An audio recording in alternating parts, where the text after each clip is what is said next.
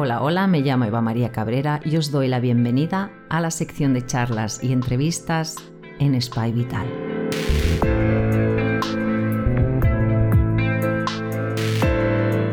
Un espacio abierto donde intentamos conocer un poco más las terapias naturales, complementarias, metodologías ancestrales y actuales.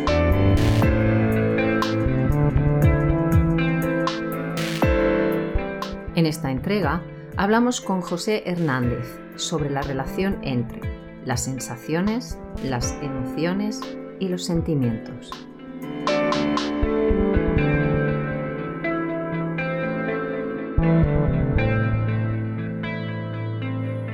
Bienvenido, José Hernández. Hola. Voy a ser muy breve en el currículum de, de, José, tal como yo le llamo, que hace más de 10 años que lo conozco y que he recibido su, manera de trabajar, su terapia, que me ha ayudado a evolucionar y a estar aquí y dedicarme a lo que me dedico también. Eh, podemos decir que es terapeuta, por definirlo de alguna manera, porque no le gusta él las etiquetas, de hecho yo no sé cómo definirlo, y él en esta entrevista nos va a hablar mucho más de su trabajo. Eh, José ayuda a ver el origen del problema del que viene la persona, por supuesto, a su consulta, y las herramientas que tiene esa persona para poder salir adelante en, esa situación, ese problema, ese desequilibrio, enfermedad o por lo que vienen los clientes. Y esto nos lo va a explicar un poquito más él hoy con el tema sensaciones, emociones y sentimientos, que es la base por lo que él seguía en esa ayuda a las personas que lo vienen a ver. Por favor, José, explícame. Bien.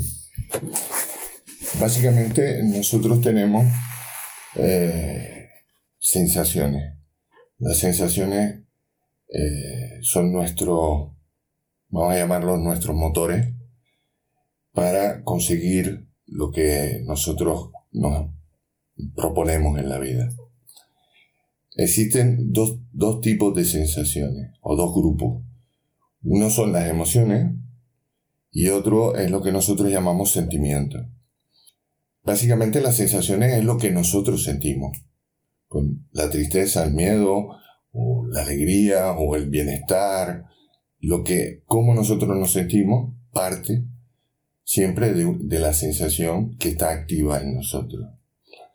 Entonces, hay una, la parte de las sensaciones, de, o de las emociones, perdón, tiene que ver con nuestro estado de supervivencia. Es decir, son unas sensaciones que se activan a, partir del miedo. Entonces, van activándose. Una vez que uno siente miedo, la siguiente que se activa es la tristeza, que es para que nosotros podamos reflexionar o ver la situación que nos está causando ese miedo y podamos tomar una decisión sobre lo que eh, o cómo resolver ese, esa situación que nos asusta. Luego, una vez tomada la decisión, eh, aparece la rabia, que es la sensación que nos impulsa a, eh, al movimiento. Es decir, ya sea porque hay que salir corriendo, ya sea porque hay que enfrentarse a la situación, la rabia nos ayudará siempre a, eh, a, resolver esa situación. Y una vez resuelta la situación, aparece la alegría. Y la alegría es la sensación o la emoción que nos lleva a la eh, vivencia. Es decir, es la que nos saca de la, de la supervivencia y entramos en la vivencia. A partir de la vivencia, las sensaciones que se utilizan es lo que nosotros conocemos como sentimiento. El problema generalmente es que nosotros utilizamos las emociones para vivir, cuando en realidad son para sobrevivir. Cuando uno se asusta, entra en estado de supervivencia. El problema es que nos regimos por lo que nosotros eh, o por lo que nos asusta a nosotros, en vez de por los sentimientos que podamos tener frente a las, a las situaciones. Entonces, nosotros, a nosotros nos han transmitido una serie de miedos a través de, a través de las experiencias de nuestros antepasados para que vayamos por un camino y, no, y suframos lo menos posible. Ese camino está vallado y esa valla se llama miedo. Entonces, los diferentes miedos hacen que nosotros eh, generemos necesidades y a partir de ahí busquemos una solución a ese miedo. El problema radica en que cuando uno genera una necesidad, yo necesito esto, eh, ya de por sí la sensación de necesidad o la, o la creencia en que es una necesidad ya nos impide o no o no o hace que mm, perdamos la confianza en nosotros mismos. Porque si yo tengo que conseguir la comida yo me estoy cuestionando permanentemente esa, eh, esa satisfacer esa necesidad porque todos los días tengo que conseguir la comida. Si yo realmente reconozco que soy capaz de conseguir la comida, ya no se convierte en una necesidad, simplemente es un placer. Entonces, el disfrute está en que yo tenga confianza totalmente en mí para saber que no tengo que estarme preocupando todos los días de conseguir la comida. Esto que estás hablando resuena mucho a que copiamos, ¿no? Sí, de alguna manera nuestros antepasados son los que nos enseñan su forma de vida. Eh, y nosotros lo que hacemos es vivir de la manera en que nos han enseñado. Entonces, yo a eso le llamo educación, es decir, realmente la transmisión de padres a hijos. Los abuelos transmiten a los padres, los padres a los hijos, los hijos a los nietos, etcétera, etcétera. Entonces, dependiendo de cómo haya vivido esa familia durante muchas generaciones, eh, así me van a educar a mí para que yo eh, viva, para que yo me, enfrente o para que yo pueda eh, disfrutar o no de, de la vida. Entonces, el tema es que mm, no solo nos inculca en su forma de ser, sino la obligación, entre comillas, de vivir así, porque si no vivimos como ellos, posiblemente eh, tengamos una desgracia. Y de ahí parte el miedo. miedo a la muerte, miedo a la soledad, miedo a la pérdida, etcétera, etcétera. Este paso que me has explicado del miedo, de la tristeza, de la rabia, de la alegría, ¿es un proceso o nos encontramos eh, directamente en la rabia o estamos eh, en altibajos? No, en sí es un proceso. Lo que pasa es que a veces somos conscientes del, es decir, de, una parte del proceso. Muchas veces estamos enfadados y no somos conscientes de que ese enfado parte de un miedo. Otras veces estamos deprimidos es decir, estamos en la tristeza y no somos conscientes de que esa tristeza parte de un miedo. ¿eh? A nosotros nos han inculcado los miedos.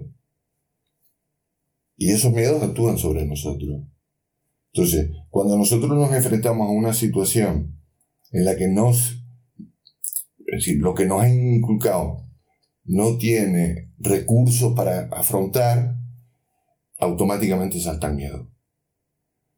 Entonces, podemos ser o no ser conscientes de eso. Muchas veces no somos conscientes del miedo, pero somos conscientes de que nos sentimos incapaces de solventar una, una, situación.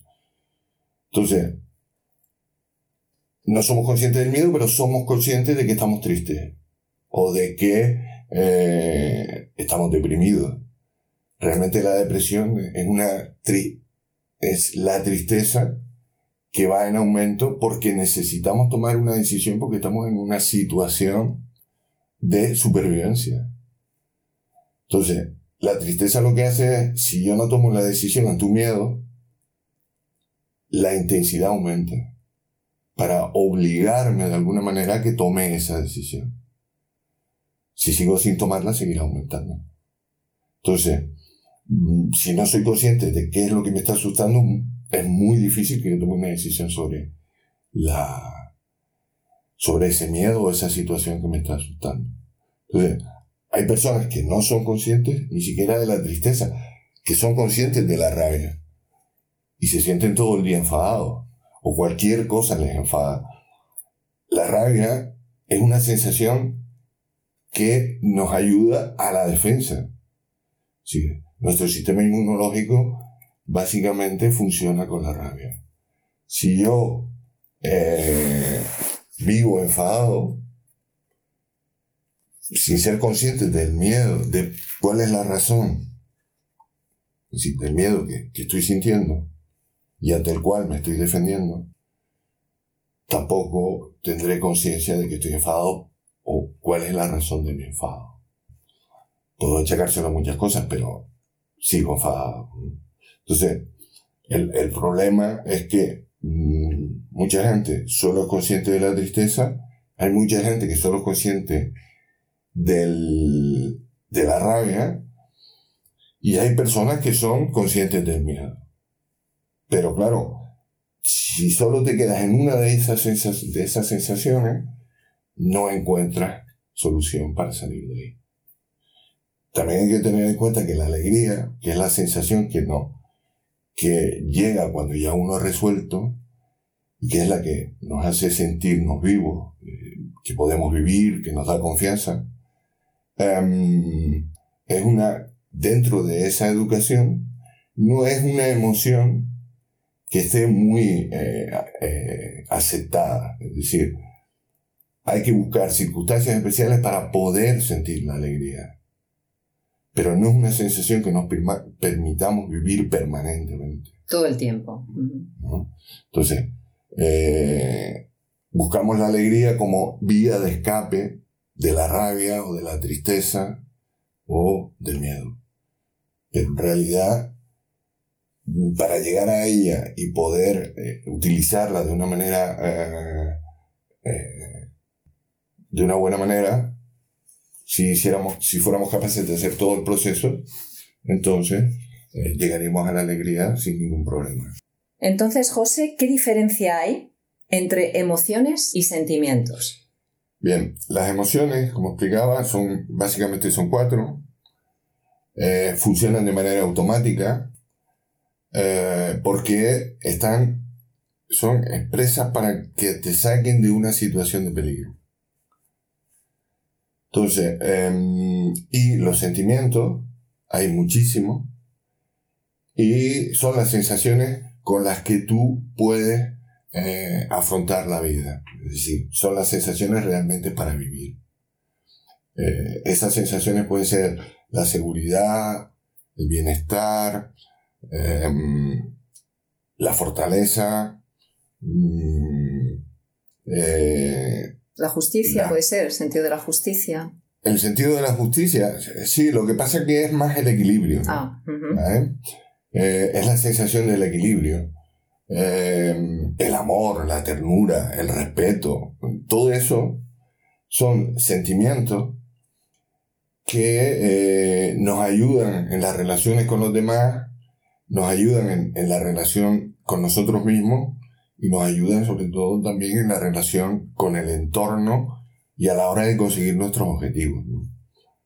Eh, si uno en un momento determinado eh, quiere conseguir algo, cuando nosotros hablamos de yo quiero esto, por ejemplo, el querer es una elección.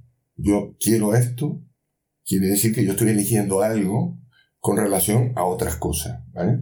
Una vez que uno ha decidido lo que quiere, la, la sensación que le ayuda a conseguirlo es el deseo.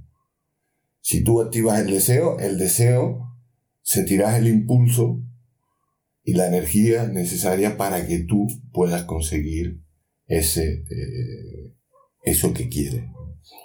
Y aparte de eso, eh, cuando uno activa el deseo y va consiguiendo las cosas, eh, aparece la satisfacción, que es otra sensación. Yo me siento satisfecho porque voy consiguiendo lo que quiero. Y, por lo tanto, aparece el placer.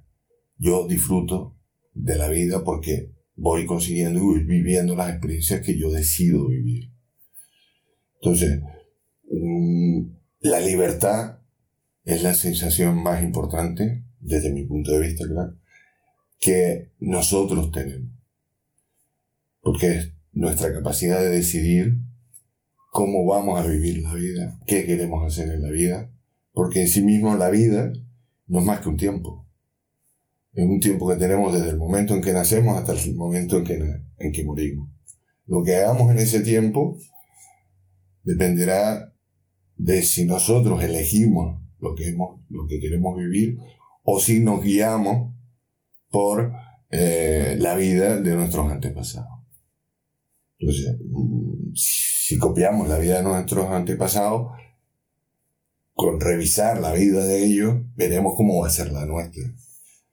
Si somos capaces de mm, no vivir desde las emociones, sino vivir desde los sentimientos, nosotros tendremos la capacidad de poder elegir la vida que queremos vivir y a partir de ahí eh, será una vida eh, que de la que nosotros nos, sentiremos satisfechos.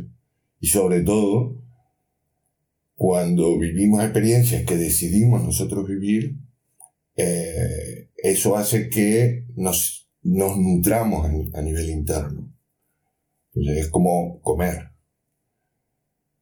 Come nuestra alma, ¿no? Habla, habla ahora que se ha puesto tan de moda alimentar el alma. Exacto. Pues la forma de alimentar el alma básicamente es decidiendo nosotros lo que queremos o con lo que queremos alimentar ese alma.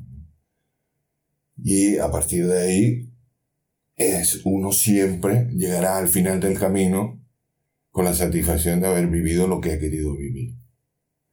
Y con la satisfacción de que ha sido uno el que realmente ha decidido lo que ha vivido y no lo que se le tiene ya previsto, entre comillas. El problema de la educación es que mm, te marcan la vida porque sencillamente el camino está vallado. Y, eh, y cada vez que tú quieres saltar esa valla, te, te, te enfrentas a un miedo. Entonces, si el miedo te vence, no saltas. Si eres capaz de superar ese miedo, puedes saltar y salirte de ese camino controlado a través de los miedos. Eh, antes hablabas de la miedo, la tristeza, la rabia, la alegría. Claro, como acupuntora me resuena a la medicina tradicional china, de la que tú también mm, conoces mm. por, por, otras técnicas que mm. has realizado hace ya muchos años. Explícame desde tu punto de vista esta información o la que utilizamos nosotras en nuestra, en nuestra consulta. Hombre, mm, básicamente, eh, cuando hablamos de, como, como, dije al principio, cuando hablamos de, eh, emociones, las emociones generan energía. Todas las sensaciones generan un tipo de energía. Hay emociones que, o sensaciones en general que generan energías calientes y hay otras que generan energía fría. Entonces, mm, las que generan energía fría suelen ser eh, energías de quietud y las energías calientes son de movimiento. Yin y yang. Exacto.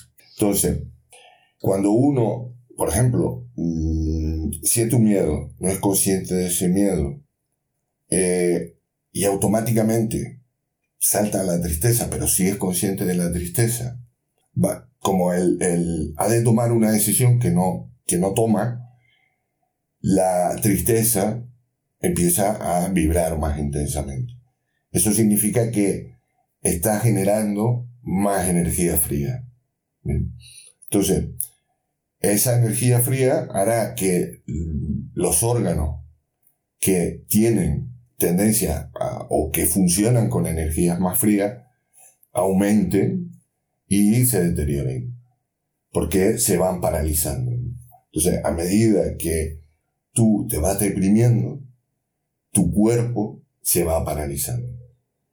No solamente se paralizan, se, se van a paralizar tus órganos, se va a paralizar tu sistema inmunológico, tu sistema de, de defensa, eh, y todo entras en un estado de eh, depresión.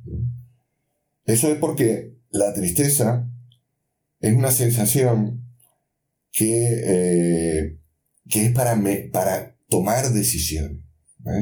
Entonces, cuando tú estás frente a una situación que te asusta, la tristeza lo que hace es te obliga a buscar refugio y aislarte y hace que tú interiorices. Entonces, cuando uno está triste, lo que busca es, pues eso, se aísla, se mete en una habitación, se, se, se encoge, ¿vale? Porque es una sensación para que medites y tomes una decisión sobre la situación que estás viviendo. Si no eres consciente de qué te estás asustando, no vas a tomar esa decisión. Entonces, la depresión aumenta. Muchas veces eh, la, propia eh, educación toma la decisión por ti y pasa directamente a la rabia sin ser consciente de la tristeza y empiezas a enfadarte. Y vive permanentemente enfadado. La rabia lo que genera es una energía caliente. Entonces, hace justamente lo contrario que, eh, la tristeza. que la tristeza. Empieza a recalentar el cuerpo. El problema es que, mm, dependiendo del, miedo que ha generado ese, decir, esa rabia, pues ese calor se va a dirigir hacia, esa, eh, hacia una parte determinada del cuerpo. Entonces, si tú vas acumulando mucho calor en una parte determinada del cuerpo y, teniendo en cuenta que el cuerpo es un alto porcentaje en agua y que hay células, está formado por células que básicamente son como semillas, pues simplemente es como si tú regaras en exceso una, una zona o la tierra y, eh, eh, y hubiera demasiado calor. O las semillas empiezan a, a, pudrirse o, o, empiezan a generar eh, semillas sin, sin control. Entonces pueden aparecer tumores o pueden aparecer algún tipo de, de, de este tipo, quiste o lo que sea. Entonces, mm, el problema de la rabia es que recalienta el cuerpo más de lo, de lo que es normal. Mm. Y el problema de la tristeza es que lo enfría más de lo normal. Entonces, cuando estamos muy enfadados, estamos o nos volvemos agresivos o vamos corriendo, exacto. Y entonces, intentando quemar esa, esa, esa energía caliente. Pero vamos siempre agitados. Entonces, claro, si encima no resuelve, te vas sintiendo eh, que no estás capacitado para poder resolver el conflicto. Entonces, más te enfadas, menos confías en ti, igual que con la tristeza, es decir, que a la larga deterioran, tanto unas como las otras deterioran el cuerpo de desequilibrio, como hablamos desde, desde acupuntura. Entonces, por lo que yo he experimentado y que las personas que quieran conocerlo, mm. eh, la persona trae pues un desequilibrio, ¿no? Hablamos de desequilibrios energéticos, eh, como en base a todo lo que tú has explicado. Entonces, desde tu punto de vista es importante que seas consciente en qué punto de la educación o si están en la educación y qué herramientas, según la que has explicado, pues pueden surgir o salir de, esa educación o ese estancamiento, ¿no? ¿Es así? Sí. Hombre, vamos a ver, la educación es algo eh, realmente... Es, más intensa y acapara más cosas de lo que realmente nosotros eh, creemos. Digo, yo le llamo educación. Otra persona puede llamarle de otra manera. Le llamamos... Eh, es, la, transmisión, la forma de vida, ¿no? Básicamente. Entonces, dentro de, esa, de eso que yo llamo la educación, está cómo se, eh, Es decir, el papel de los hijos dentro de la familia. Eh, los hijos o las hijas que pueden o no pueden eh, tener, continuar con, con, tener su propia familia, los hijos o las hijas que están, que se les prepara para eh, cuidar de, de, de, los padres, mmm, los que acompañan a los padres. Entonces, dependiendo del el papel dentro de la familia de cada hijo, por ejemplo, pues podrá acceder a una serie de, de, de cosas o de desarrollo que otros no. Por ejemplo, si es el hijo mayor, en la tradición, los hijos mayores tienen la obligación, entre comillas, de casarse, tener hijos y continuar con la estirpe, ¿no? Eh, normalmente a las hijas, no quiere decir que esto sea siempre así, estoy siendo como muy... Modelo. Sí. Eh, a las hijas o a la hija segunda o a la hija mayor se le educa para cuidar de eh, los padres. Entonces, es verdad que esa hija se puede casar y puede tener hijos, pero dentro de un límite de edad para que sus hijos estén criados cuando esa mujer tenga que, o esa hija tenga que hacerse cargo de sus padres. Luego está también el, el papel del, del hijo eh, que nosotros llamamos el hijo mimado o la hija mimada, que es al, que, al hijo que se le da todo, no tanto por el hecho de que es el más querido, sino porque es el que se va a quedar en casa. Entonces, cuanto más le dé, menos capacidad de conseguir tiene. Y al final eh, es ese tío o esa tía eh, que siempre existe en la familia, que se ha quedado en la casa paterna y que ha cuidado de, o que ha acompañado a sus padres durante toda su vida. Y que, bueno, y que no ha podido casarse, no ha tenido hijos, etcétera, etcétera. Entonces, esos son modelos de educación, de, mm, de educación dentro de lo que es la educación del grupo. Básicamente, la educación eh, viene de la época de las cavernas. Es la forma en que el hombre de las cavernas fue evolucionando a partir de eh, salvaguardar al grupo. Entonces, dentro de nuestra conciencia mm, educacional, lo importante no es el individuo, no es cada uno de los miembros de la familia, es la familia. Y cuando un miembro de la familia no está bien, la familia intenta apoyar a ese miembro.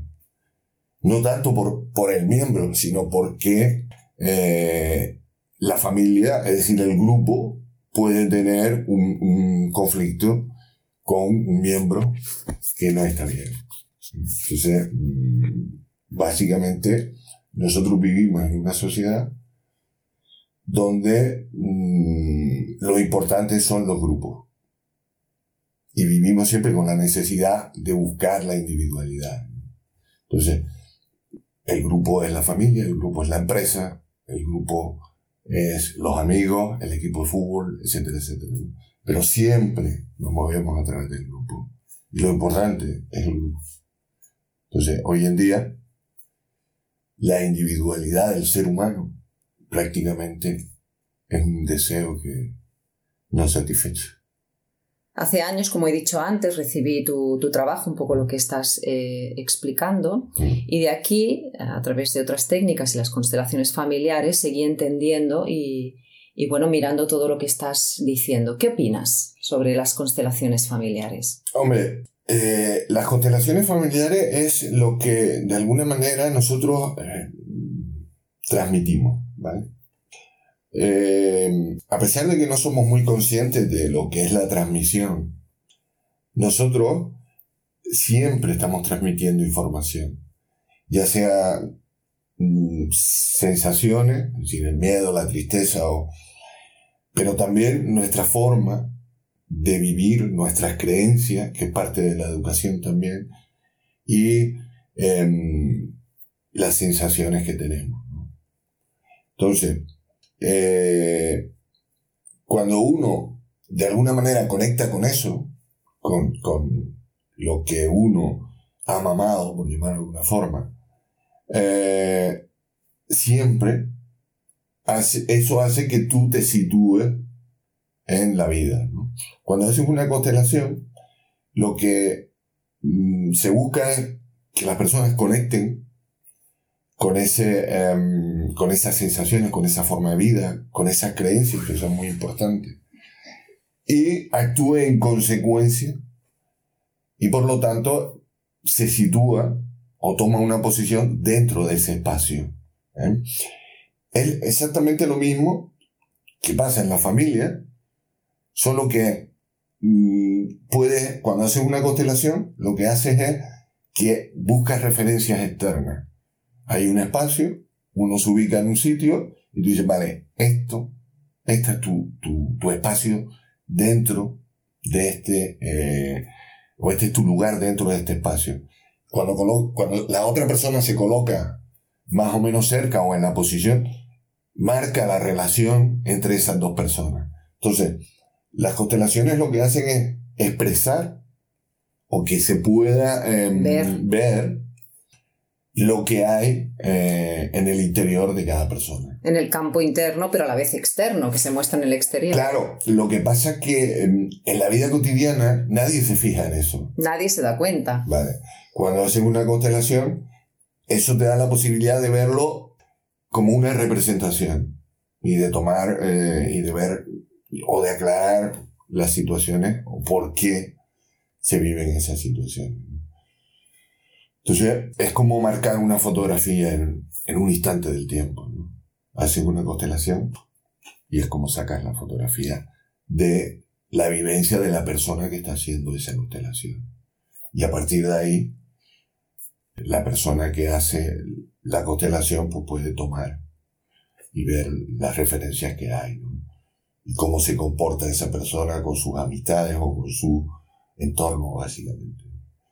Y también se puede ver eh, la, la, razón que ha llevado a esa persona a ese a esa situación o a ese espacio con referencia a los antepasados. Porque la educación siempre viene de los antepasados. Entonces mm, si un antepasado tuyo de hace tres generaciones o cuatro ha vivido una experiencia traumática, esa experiencia traumática se va transmitiendo a las, siguientes generaciones. Y se va a transmitir desde el miedo de, eh, de esa experiencia traumática. Entonces, todos los que vengan después grabarán eso. Y todos los que vengan después se estarán defendiendo de eso. Entonces, a veces cuando hay conflictos familiares en antepasado, se vuelven a representar o se representan en cada generación. Porque ha quedado grabado. Y no resuelto, claro. Claro, claro. Pero ese es el punto. Es decir, eh, los conflictos de la educación nunca tienen. Es decir, son situaciones vividas que no se han resuelto. Si estuvieran resueltos, no serían conflictos.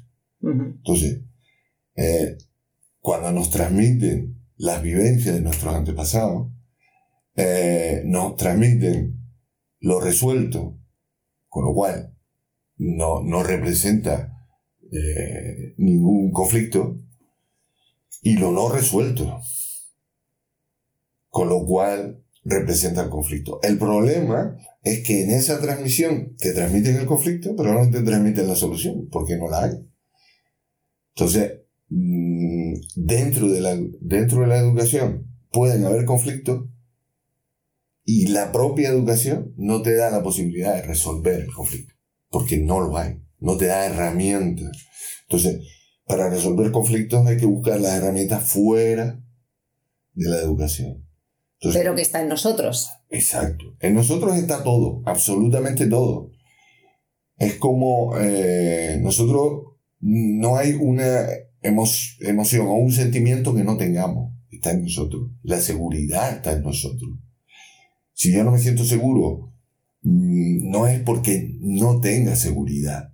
Simplemente no soy consciente de esa seguridad porque lo que tengo en la conciencia es lo que me han enseñado. Y si lo que me han enseñado es a ser inseguro, yo no voy a activar la seguridad para vivir. Yo me doy por aludido y digo, yo soy una persona insegura. Y de ahí no me, no me bajo porque eso fue lo que me han dicho que soy.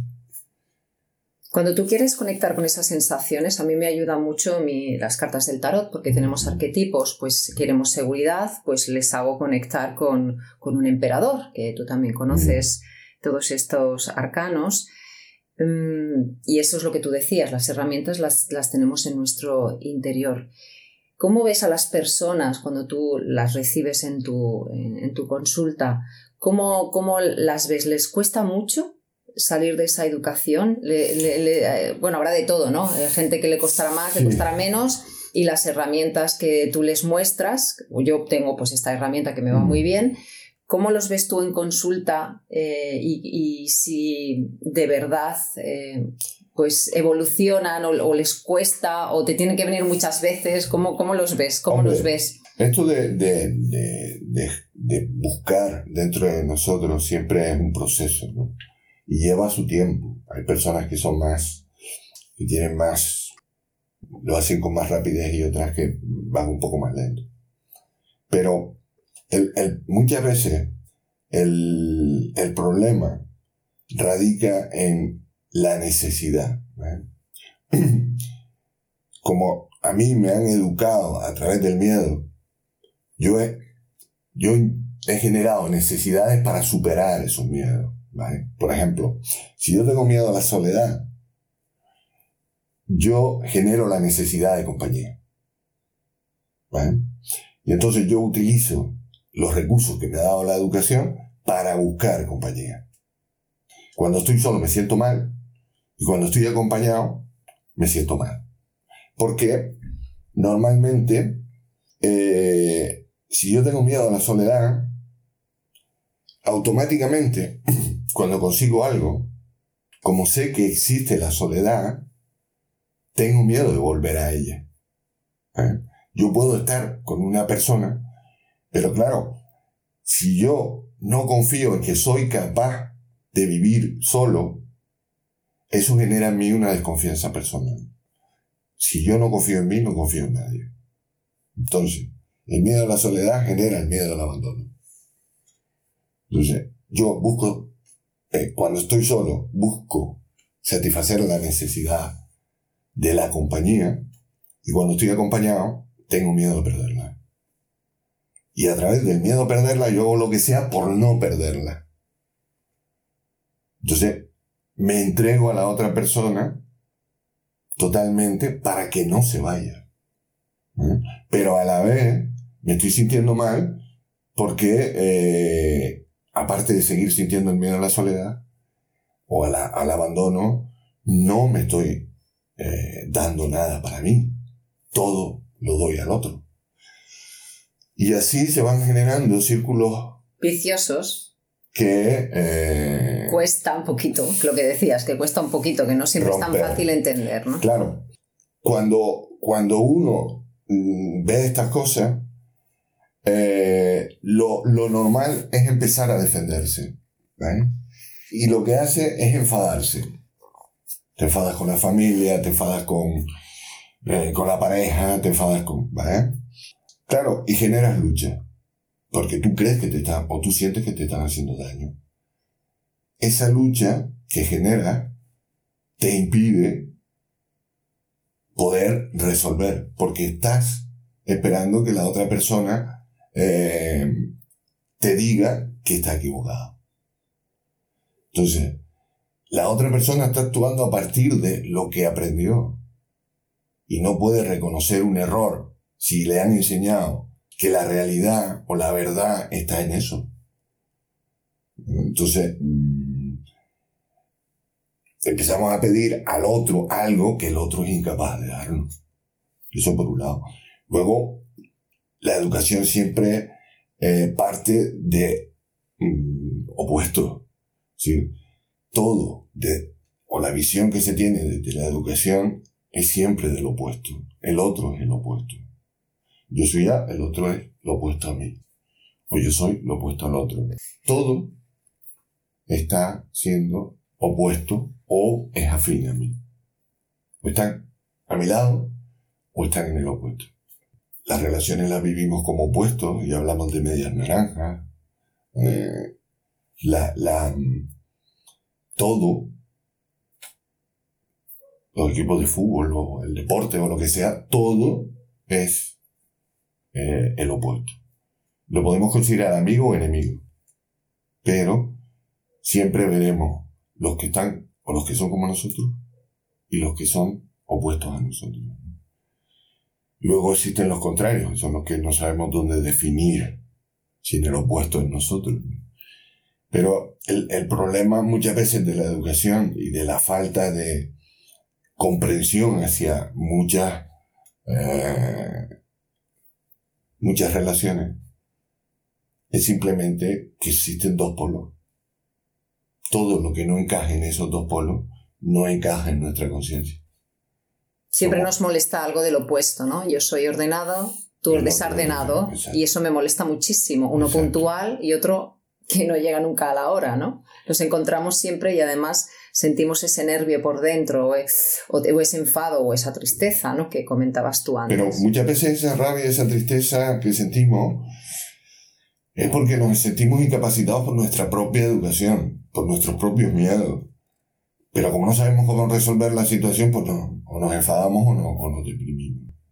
Entonces, eh, toda la educación o todo lo que hemos nosotros recibido como eh, forma de vida, pues también genera sus propios conflictos. Bueno, eh, José, estaríamos aquí un rato bien hablando, porque antes de hacer esta entrevista ya me decía, pero bueno, a ver cómo lo enfocamos porque tenemos tema temita, porque él hace cursos eh, grupales, pero también hace terapia personal. Eh, tengo que deciros que está un par de horas, lo he, vivido ya durante muchos años. No he dicho que, es medio venezolano, medio canario. Eh, podéis encontrarle en Las Palmas de Gran Canaria. También en Lleida, porque viene cada 3-4 meses a Lleida a tratar y, como decía, puntualmente aquí en, en la provincia de Tarragona, por lo que si queréis de él poneros en contacto con nosotros, con Spy Vital, y yo encantada de pasar a los diferentes contactos si lo necesitáis. Hemos hablado de sensaciones, emociones, sentimientos, la educación, y, bueno, nos ha hablado y nos ha diferenciado muy bien eh, todas ellas. Y sobre todo, si, si, os ha gustado, si tenéis preguntas, por favor, comentarlo porque estaremos encantados de, responder lo que, lo que haya quedado pendiente. Y me gustaría emplazar a José pues en otro momento, ¿qué te parece? Cuando quiera. Te agradezco muchísimo que hayas venido y hasta pronto. Gracias a ti. Suscríbete a este canal si no te quieres perder la próxima entrega. Os espero en la siguiente entrevista. Gracias. Gracias. Namaste.